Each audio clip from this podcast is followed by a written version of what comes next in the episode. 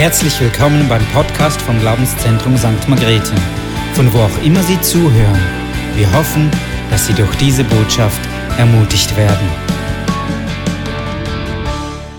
Guten Morgen. Bist du bereit, Jesus zu begegnen? Okay. Einige schlafen noch. Ja, ging mir etwa gleich heute Morgen. Gell? Hey, aber wenn wir Gott loben und preisen, wenn wir uns mit seinem Wort beschäftigen heute Morgen, dann begegnest du Jesus. Dann begegnest du Jesus. Geht gar nicht anders. Und ich hoffe, du bist bereit, ihm zu begegnen. Wir befinden uns am Anfang einer Serie, wo es um Begegnungen mit Jesus im Alten Testament geht. Und Jesus selbst hat gesagt, findest den Vers in Johannes 5, Kapitel, äh, Kapitel 5, Vers 39. Da sagt Jesus zu den Schriftgelehrten, ihr erforscht die Schriften, denn ihr meint in ihnen ewiges Leben zu finden. Aber sie sind es, die von mir zeugen. Jesus sagt nichts anderes als, hey, das Alte Testament zeigt auf mich. Das Alte Testament schreibt von mir. Weißt du, das Neue existierte ja noch gar nicht zur Zeit Jesu. Das wurde ja erst nachher geschrieben. Und diejenigen, die das Neue Testament geschrieben haben, versuchten das Leben, das Wirken, das Sterben, die Auferstehung Jesu zu erklären mit dem Alten Testament. Denn das Neue gab es ja noch nicht. Sie schrieben es erst. Und bei uns ist es auch sehr oft so, dass wir Jesus, die Person Jesus mit dem Neuen Testament in Verbindung bringen. Ist ja logisch. Sein Leben wird beschrieben, seine Biografie, sein Wirken. Aber Jesus sagt von sich selbst, das Alte Testament zeigt auf mich. Ich bin die zentrale Figur in diesen Schriften. Und das wollen wir miteinander entdecken. Weißt du, Patrick hat es letztes Mal so schön gesagt, oder? Wir, wir, wir wissen vielleicht, hey, irgendwo in der Schöpfung, da hat Jesus auch noch mitgewirkt. Und dann Ferien, oder? Bis er in Erscheinung trat. Aber das ist nicht so. Das ist nicht so. Weißt du, Jesus, und daran glauben wir ganz fest, Jesus ist Gott. Jesus ist Gott. Und wenn Jesus Gott ist, dann hat er die gleichen Eigenschaften wie Gott. Und wir haben genau vor einem Jahr mit einer Serie ähm, begonnen, wo es um die Eigenschaften Gottes geht. Und diese treffen 100% auf Jesus Christus zu. Und weißt du, wir wissen, Gott ist ewig. Er ist ewig. Er hat keinen Anfang und kein Ende. Jesus Christus ist ewig. Er hat keinen Anfang und kein Ende. Er ist der, der war, der ist und der kommen wird. Und Johannes schreibt uns das in seinem Evangelium, gerade am ersten Kapitel beginnt er, im Anfang war das Wort und das Wort war bei Gott und Gott war das Wort. Und dann in Vers 14 fährt er weiter und sagt, und das Wort wurde Mensch Johannes spricht hier von Jesus Christus, der von Anfang an war, der ewig war und der Mensch wurde und wir seine Herrlichkeit sehen dürften. Also wenn Jesus schon immer war, wenn er schon immer existierte, dann werden wir im Alten Testament Hinweise finden, dass es so ist. Und dem wollen wir heute Morgen nachgehen. Und ich möchte euch, gell, es halt irgendwie immer noch so. Hört ihr das auch oder ist das nur bei mir? Wir wollen dem heute Morgen nachgehen. Ich möchte mit euch eine Stelle lesen aus dem zweiten Mose. Wenn du deine Bibel da hast, schlag sie auf. Wenn du sie nicht da hast, dann darfst du gerne an der Wand mitlesen. Das ist schon cool heute, oder? Die, die Schrift an der Wand. Wie bei Daniel und Nebukadnezar, oder? So. ja. Und im zweiten Mose Kapitel 3, lese ich gerade von Anfang weg, steht folgendes. Und es ist ein bisschen ein längerer Text, aber ihr verträgt das heute Morgen, oder? Ihr hattet alle schon euren Kaffee und seid jetzt wach und könnt da folgen, oder? Okay. Mose aber hütete die Schafe seines Schwiegervaters Jethro, des Priesters von Midian. Und er trieb die Schafe hinter die Wüste und kam an den Berg Gottes, den Horeb. Und der Engel des Herrn erschien ihm in einer feurigen Flamme aus dem Dornbusch. Und er schaute und sieh, der Dornbusch brannte im Feuer und der Busch wurde doch nicht verzehrt. Da sagte Mose, ich will hingehen und diese große Erscheinung besehen, warum der Dornbusch nicht verbrennt. Als aber der Herr sah, dass er hinging, um zu sehen, rief ihm Gott aus dem Dornbusch zu, Mose, Mose. Er antwortete, hier bin ich.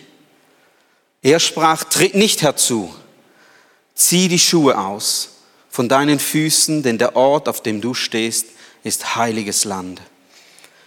Und er sprach weiter, ich bin der Gott deines Vaters, der Gott Abrahams, der Gott Isaaks und der Gott Jakobs. Und Mose verhüllte sein Gesicht, denn er fürchtete sich, Gott anzuschauen. Und der Herr sprach, ich habe das Elend meines Volkes in Ägypten gesehen und ich habe ihr Geschrei über ihre Bedränger gehört. Ich habe ihre Leiden erkannt und ich bin herabgekommen, um sie aus der Hand der Ägypter zu retten und sie aus diesem Land herauszuführen in ein gutes und weites Land, in ein Land, in dem Milch und Honig fließen. An den Ort der Kananiter, Hethiter, Amoriter, Perisiter, Heviter und Jebusiter.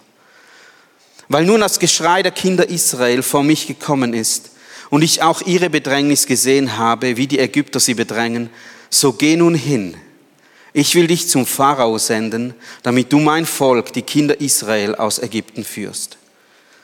Mose sagte zu Gott, wer bin ich, dass ich zum Pharao gehe und die Kinder Israel aus Ägypten führe? Er sprach, ich will mit dir sein und das soll dir das Zeichen sein, dass ich dich gesandt habe. Wenn du mein Volk aus Ägypten geführt hast, werdet ihr Gott an diesem Berg dienen. Mose sagte zu Gott, sieh, wenn ich zu den Kindern Israel komme und zu ihnen sage, der Gott eurer Väter hat mich zu euch gesandt und sie, sagen, äh, und sie mir sagen werden, wie ist sein Name? Was soll ich ihnen sagen? Und Gott sprach zu Mose, ich bin, der ich bin. Und er sprach, so sollst du zu den Kindern Israel sagen, ich bin, hat mich zu euch gesandt. Und Gott sprach weiter zu Mose, so sollst du zu den Kindern Israel sagen, der Herr, der Gott eurer Väter, der Gott Abrahams, der Gott Isaaks, der Gott Jakobs hat mich zu euch gesandt. Das ist mein Name auf ewig. Und mit dem soll man an mich gedenken von Generation zu Generation. Vater im Himmel, ich danke dir für dieses Wort. Ich danke dir für dein lebendiges Wort. Und ich danke dir, dass du heute Morgen zu uns sprichst, so wie du zu Mose gesprochen hast. Ich danke dir, dass du uns heute Morgen veränderst, dass du unsere Gedanken erneuerst, dass du unsere Haltungen prüfst, dass du unsere Herzen veränderst. Ich danke dir, Herr, dass du uns liebst, so wie wir sind aber dass du uns nicht so lässt, wie wir sind, weil du weißt, was uns zerstört, du weißt, dass uns nicht gut tut. Und wenn du uns veränderst, dann zu unserem Glück und zu unserem Guten. Und ich danke dir, Jesus, dass du heute Morgen durch dein Wort zu uns redest. Amen. Amen. Okay, das war der Text jetzt ein bisschen Kontext herum. Wir befinden uns in Ägypten. Wir spulen mal so etwa 1500 Jahre nach Christ, äh, vor Christus zurück, so eine ganze Weile, und befinden uns in Ägypten, oder? Land mit den Pyramiden und Pharaonen. Und dort ist etwa nach dem Tod Josefs, der dort ja der zweithöchste war in Ägypten, sind nun etwa 400 Jahre vergangen, von denen wir nichts mitkriegen außer dass das Volk Israel versklavt wurde. Sie mussten Sklavenarbeit leisten und Mose wurde in dieser Zeit als israelisches Baby ausgesetzt im Nil und die Tochter des Pharaos hat ihn gefunden, hat ihn adoptiert und er wuchs am Königshof in Ägypten auf. In Apostelgeschichte 7, da lesen wir die ganze, also einen Teil der Geschichte von Mose nochmal. Und es steht da, dass er unterwiesen wurde in aller Weisheit der Ägypter. Er war mächtig in seinen Worten und Werken. Also Mose, der war jemand in Ägypten. Er stellt eine Figur dar. Er war adelig, könnte man sagen. Und dann, als er etwa 40 Jahre alt war, passierte etwas. Er hat die Not zu realisieren begangen, die sein ursprüngliches Volk durchlitt. Und er war in einen Konflikt verwickelt und schließlich hat er einen Mann erschlagen und er musste fliehen. Er flieh nach Midian in die Wüste, eine karge Landschaft und er lernte Zippora kennen. Und ebenfalls ihren Vater, den Jethro, von dem wir gerade gelesen haben. Und sie heirateten und Mose arbeitete dann als Schafhirte für seinen Vater. Auch dies machte er 40 Jahre lang. Das heißt, zu dem Zeitpunkt, als Mose hier dem Dornbusch begegnet, war er etwa 80 Jahre alt. Wenn du 80 Jahre alt bist, Gott kann immer noch zu dir reden. Wie cool ist das, oder? Mose war alt geworden, grau, wahrscheinlich faltig, vielleicht schön braun, gell, immer in der Sonne. Er war einmal ein angesehener Mann in Ägypten. Er ließ sich von seinem Zorn leiten musste fliehen. Und jetzt hütet er Schafe. Jeden Tag Schafe raus, Weideplatz suchen, Schafe rein, Schafe raus, neuen Weideplatz suchen, Schafe rein. 40 Jahre lang, Tag für Tag. Und nichts passierte. Nichts passierte. Oder und wenn wir manchmal die Bibel lesen, dann können wir uns das gar nicht vorstellen, oder? Da ist immer Action, immer Vollgas. Aber es gibt Zeiten, da spürst du nichts. Da merkst du nichts. Du hast das Gefühl, Tag für Tag das Gleiche. Aber dann, zum richtigen Zeitpunkt, spricht Gott in die Geschichte hinein. Und Moses sah etwas. Er sah einen Dornbusch, der brannte. Und das war gar nicht mal so ungewöhnlich. Es war eine Wüstengegend, es war heiß. Es konnten sich Pflanzen, die trocken waren, selbst entzünden. Das geschieht auch heute noch, oder? Wir sehen, wie Waldbrände entsteht. Da genügt ein Wassertröpfchen irgendwo im Morgentau und dann Sonnenstrahlen dadurch, bam. Aber was Mose merkt ist, hey, dieser Baum, dieser Dornbusch, er verbrennt gar nicht. Er brennt, aber verbrennt nicht. Und das war interessant für ihn. Und er ging hin. Und jetzt steht in meiner Bibel und ist wahrscheinlich auch in deiner Bibel, Mose ging zu diesem Busch und der Engel des Herrn erschien ihm in diesem Dornbusch. Und das ist eine ganz interessante Formulierung, die wir mehrmals im Alten Testament sehen. Und immer wenn, oder oft, nicht immer, aber sehr oft, wenn diese Person auftritt, dieser Engel des Herrn, dann sehen wir ganz, ganz spezielle Verhaltensweisen von Menschen oder eben von dieser Person. Und diese Person ist offenbar zu unterscheiden von Gott, weil sonst würde die Bibel uns einfach sagen, hey, Gott sprach aus dem Busch. Aber es war der Engel des Herrn, der ihm erschien. Engel ist dasselbe wie dann auch im, im, im Neuen Testament, im Hebräischen und im Griechischen eigentlich dieselbe Bedeutung, heißt einfach ein Bote ein Botschafter, jemand, der eine Botschaft überbringt. Und Herr, wir werden das dann später noch sehen, wird Yahweh geschrieben. Yahweh, Gott, der ich bin. Und diese Person ist also ein Botschafter, ein Überbringer der Nachricht von Gott. Und ich habe mich da ein bisschen hineingegeben, gell? und habe ein bisschen geforscht und gedacht, hey, was ist denn so speziell an diesem Namen? Warum steht nicht einfach Engel oder warum steht nicht einfach Gott? Und ich habe mich da ein bisschen vertieft und herausgefunden, dass das Wort im Hebräischen so wie ein zusammengesetztes Nomen ist. Wörter, die sich gegenseitig modifizieren. Das kennen wir auch im Deutschen, oder? Jetzt kommt eine kleine Grammatikstunde. Der Lehrer spricht. wir kennen das Wort Ball, oder? Können wir uns etwas darunter vorstellen? Und wir kennen das Wort Spiel. Mensch, ärgere dich nicht oder was auch immer. Wir kennen das Wort Ball. Aber wenn wir es zusammensetzen, dann gibt es Ballspiel. Und dann stellen wir uns auf einmal etwas ganz anderes wieder darunter vor. Versteht ihr, was ich meine? Und so ist es mit Engel und Gott oder Herr. Und wenn wir das zusammensetzen, Engel des Herrn, dann kommt etwas Neues dabei raus. Und das war so, oder das ist so in dieser Sprache. Interessant ist nämlich, dass wenn wir weiterlesen, dieser Engel des Herrn wird auf einmal nicht mehr als Engel des Herrn bezeichnet. Im Vers 4 heißt es nämlich, als der Herr aber sah. Hm. Ja, ja, wer ist denn jetzt da? Der Engel des Herrn oder der Herr? Und dann lesen wir noch weiter und dann steht, rief ihm Gott aus dem Dornbusch zu. Hm. Jetzt haben wir schon drei Namen. Und so können wir weitergehen.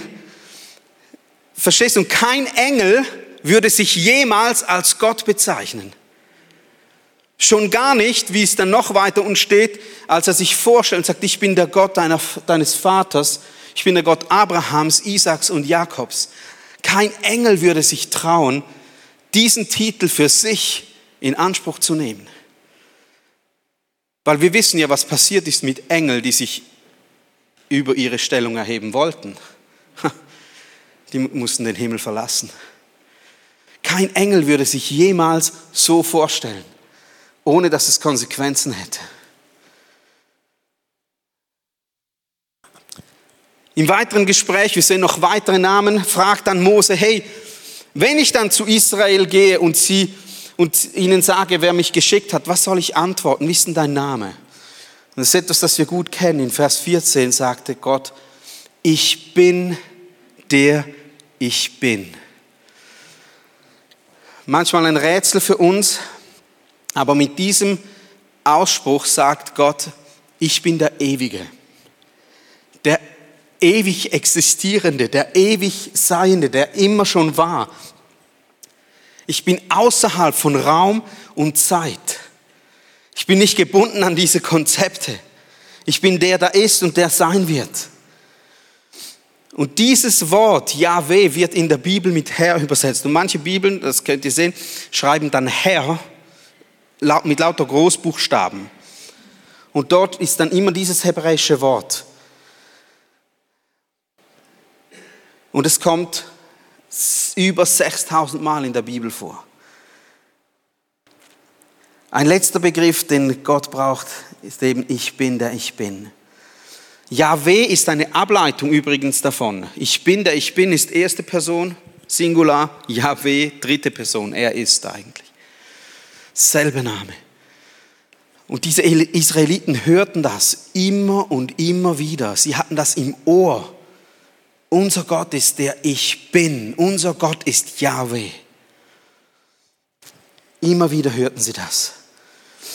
Und jetzt spulen wir vor 1500 Jahre und kommen zu dem Moment, als Jesus auf die Erde kam. Jesus, der Sohn Gottes, Fleisch gewordenes Wort, wie wir es gelesen haben, Mensch geworden, kam auf diese Erde. Und weißt du, warum er kam? Johannes 1, Vers 18 sagt uns, ich habe ganz viele Bibelstellen dann hier vorne, ich werde nicht alle vorlesen, aber Johannes 1, Vers 18 sagt er, dass er gekommen ist, um den Vater zu offenbaren. Niemand hat Gott je gesehen. In anderen Stellen sagt er, wer mich sieht, sieht den Vater. Jesus ist gekommen, um Gott zu zeigen, wenn wir auf sein Leben schauen.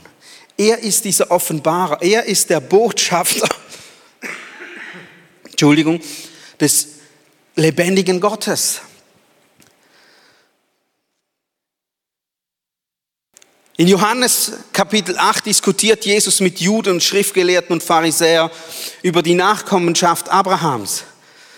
Und dann sagt Jesus etwas Interessantes und sagt, hey, als Abraham meinen Tag gesehen hat, und dann äh, sagen sie, hä, hä, wie geht das? Du bist ja nicht mal 50 Jahre alt und du, du willst Abraham gesehen haben. Und dann sagt Jesus Folgendes. Wahrlich, wahrlich, ich sage euch, ehe Abraham war, bin ich. Dieser Satz macht keinen Sinn für uns. Ehe Abraham war, bin ich. Jeder gute Lehrer würde das korrigieren und sagen, stopp, stopp, stopp, falsche Zeitform. Ehe Abraham war, war ich, oder? Jesus sagt, ehe Abraham war, bin ich. Und die Juden wussten ganz genau, was Jesus damit sagen wollte weil er für sich den Namen Gottes in Anspruch nahm. Und sie hoben Steine auf, um ihn zu steinigen, nicht weil er einen grammatischen Fehler machte, sondern weil er sagte, ich bin Gott. Ich bin der Gott Abrahams, der Gott Isaaks und der Gott Jakobs. Gott, Jesus kannte Abraham. Kurz vor der Kreuzigung und der Gefangennahme geschah etwas Ähnliches. Jesus sah die Leute kommen und er ging auf sie zu und sagte zu ihnen, hey, wen sucht ihr? Und sie sagten, wir suchen Jesus, den Nazarener. Und er sprach zu ihnen, ich bin es. Und das Es ist einfach nur im Deutschen hinzugefügt worden, um den Satz verständlich zu machen. Jesus sagt, ich bin. Und wisst ihr, was in dem Moment passierte? Sie fielen auf ihre Knie. Sie wichen zurück und fielen auf ihre Knie, weil Jesus sich als Gott ausgab. Jesus sagte, ich bin. Ich bin dieser Gott, Yahweh.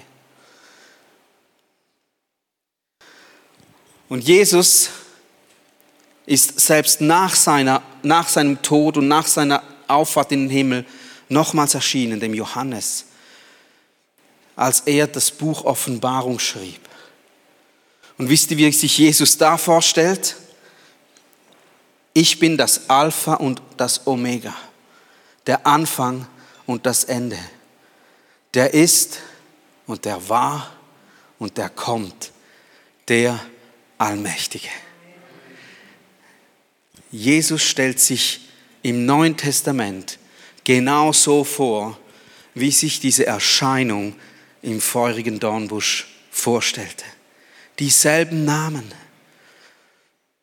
Weißt du, das war kein Engel, den Mose begegnet ist. Das war Christus.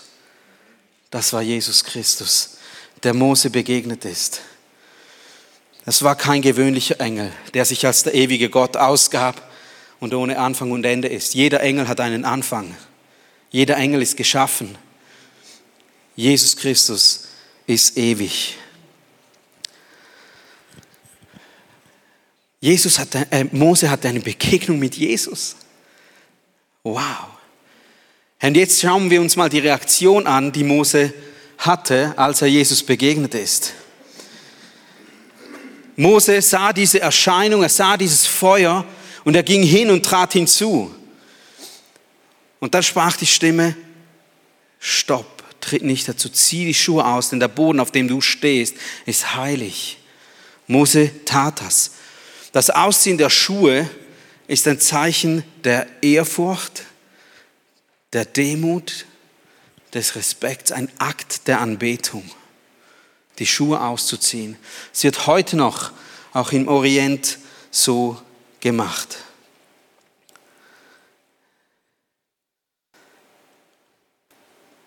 Warum war das so? Weil der Boden heilig war. Weil der Boden heilig war. Heilig ist wahrscheinlich das meistgenannte Adjektiv, um Gott zu beschreiben. Das ist ein wichtiges Adjektiv. Denn Gott ist heilig. Jesus Christus ist heilig. Und wir beschreiben Gott sehr oft auch mit anderen Attributen. Wir wissen es, er ist allgegenwärtig, er ist mächtig, Gott ist Liebe. Und das alles stimmt, aber Gott ist auch heilig. Und ich möchte dich fragen, bist du bewusst, dass du einem heiligen Gott begegnest? Bist du dir bewusst, dass Gott heilig ist, weil er getrennt ist von jeder Sünde, von jeder Ungerechtigkeit? Alles, was er tut, ist gerecht. Alles, was er tut, ist richtig. Alles, was er tut, ist ehrenvoll. Alles, was er tut, tut er aus Liebe. Bist du dir dem bewusst, dass du einem heiligen Gott gegenüberstehst? Das ist nicht einfach ein Kumpel. Jesus ist Gott und er ist heilig. Und weißt du, was Mose gemacht hat, nachdem er die Schuhe ausgezogen hat, nachdem Gott sich vorgestellt hat? Er verhüllte sein Gesicht, weil er sich fürchtete, Gott anzuschauen. Hey, wenn du einem heiligen Gott begegnest,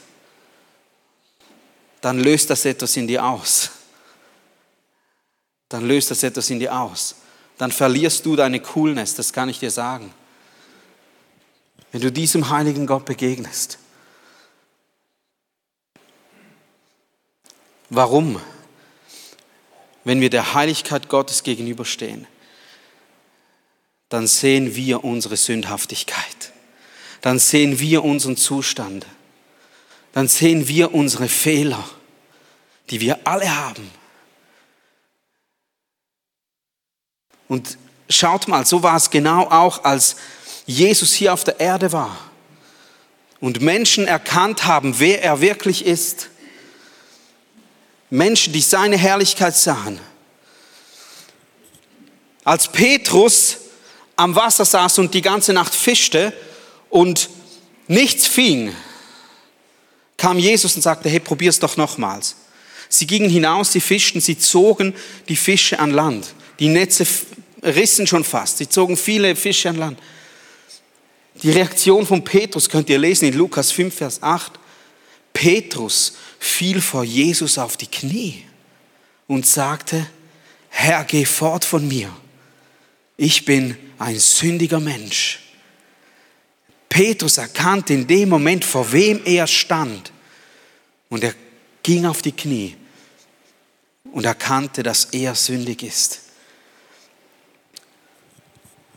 Eine andere Begebenheit mit Petrus, ihr kennt sie, Jesus kommt durch den Sturm auf dem Wasser zu, Petrus steigt aus dem Boot, läuft mit Jesus, geht fast unter, Jesus rettet ihn, sie gehen zurück ins Boot und Jesus stillt den Sturm.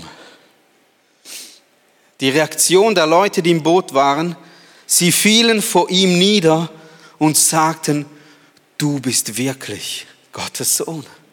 Sie fielen nieder vor ihm.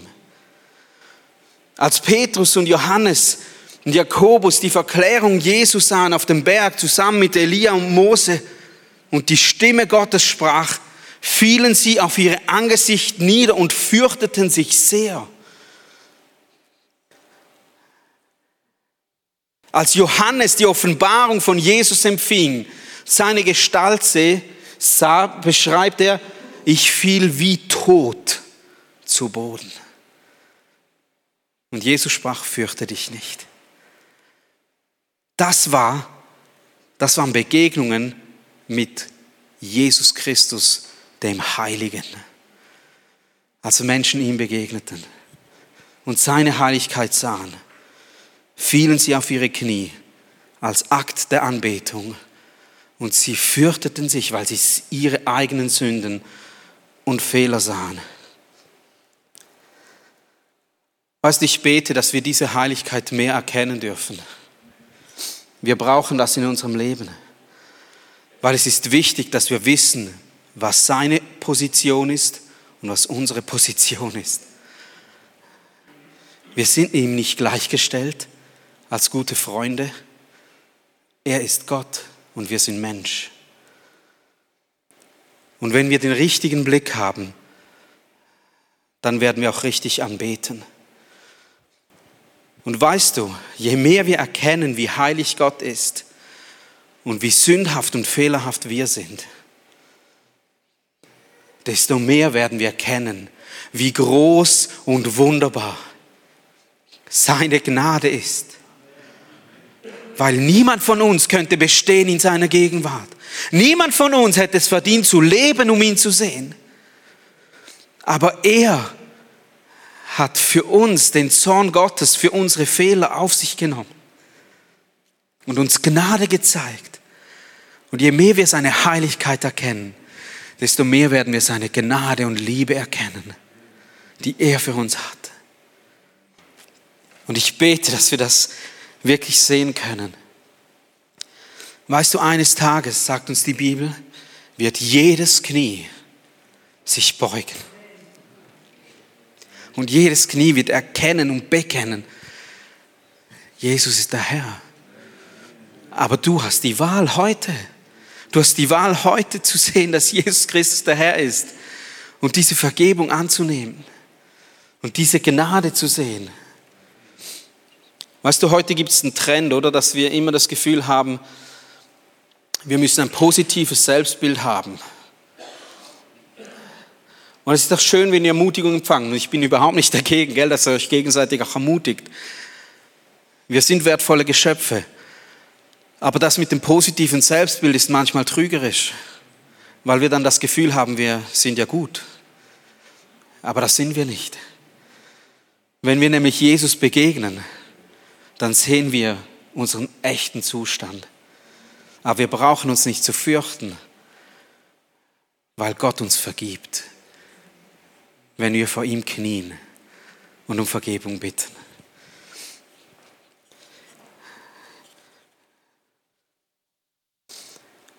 Jesus spricht zu Mose und gibt ihm eine Botschaft und das ist mein letzter Punkt.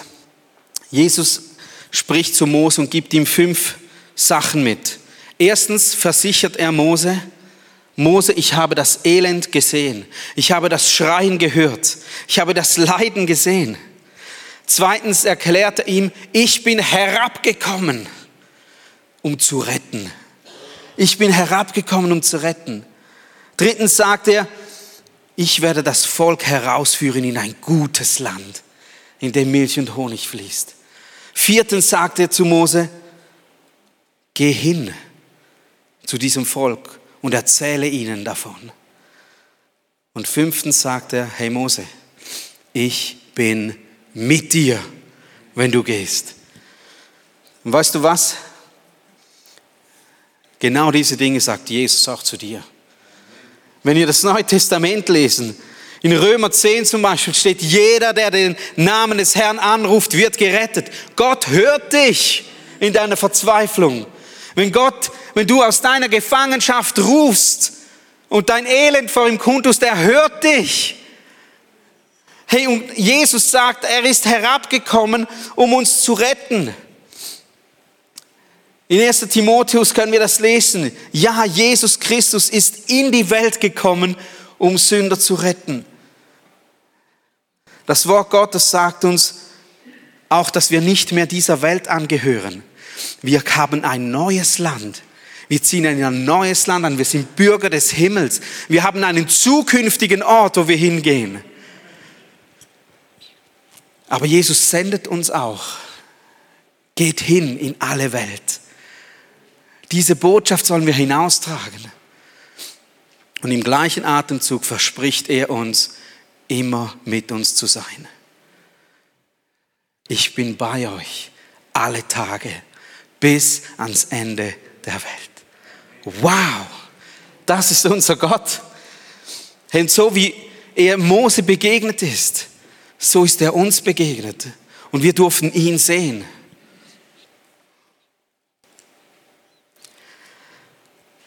Weißt du, ich glaube, dass die Begegnung, die Mose hatte mit dem Engel des Herrn, eben in Wirklichkeit eine Begegnung war mit Jesus.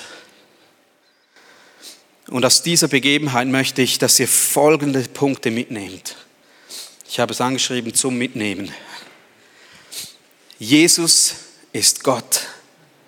Er ist nicht nur eine historische Figur, der irgendwann mal auf der Erde gelebt hat. Er ist der Ich Bin. Er ist der ewig Seiende. Er ist der, der war, der ist und der kommt. Er ist der Anfang und das Ende. Jesus ist heilig. Jesus ist nicht einfach nur ein guter Freund oder der nette Nachbar von nebenan. Jesus ist heilig. Und würden wir ihn in dieser Heiligkeit sehen wie Johannes, dann würden wir auch wie tot umfallen, ich sag's dir. Und das zu erkennen ist so wichtig. Wir sind nicht gerecht von uns aus. Wir sind schuldig. Und wir hätten nur den Zorn Gottes verdient. Aber weißt du was? Jesus errettet. Das ist die gute Nachricht. Jesus nahm diese Schuld auf sich, damit wir gerettet werden können. Es ist wunderbar, wenn wir einerseits erkennen, dass wir es nicht verdient haben, aber andererseits darfst du wissen, dass Jesus gütig und gnädig ist und für deine Rettung gesorgt hat. Jesus sendet dich. Er möchte, dass du diese gute Nachricht in die Welt hinausträgst, in deine Familie, zu deinen Freunden, an deinen Arbeitsplatz, weil er noch mehr Menschen retten möchte. Und zuletzt darfst du wissen, dass Jesus mit dir ist. Er hat versprochen, immer bei dir zu sein. Was für eine Ermutigung. Jesus, du bist einfach nur wunderbar. Herr, wir können unsere Knie nur beugen vor dir und sagen, du bist unser König, du bist unser Herr. Wir haben dir nichts zu bringen, aber du hast uns alles gegeben. Herr, wir sind so dankbar, dass du gekommen bist in diese Welt, um uns zu retten um uns mit unserem Vater im Himmel zu versöhnen. Dass du unsere Schuld auf dich genommen hast und uns vergeben hast. Ich danke dir von ganzem Herzen. Wir beten dich an, du wunderbarer König. Amen. Amen.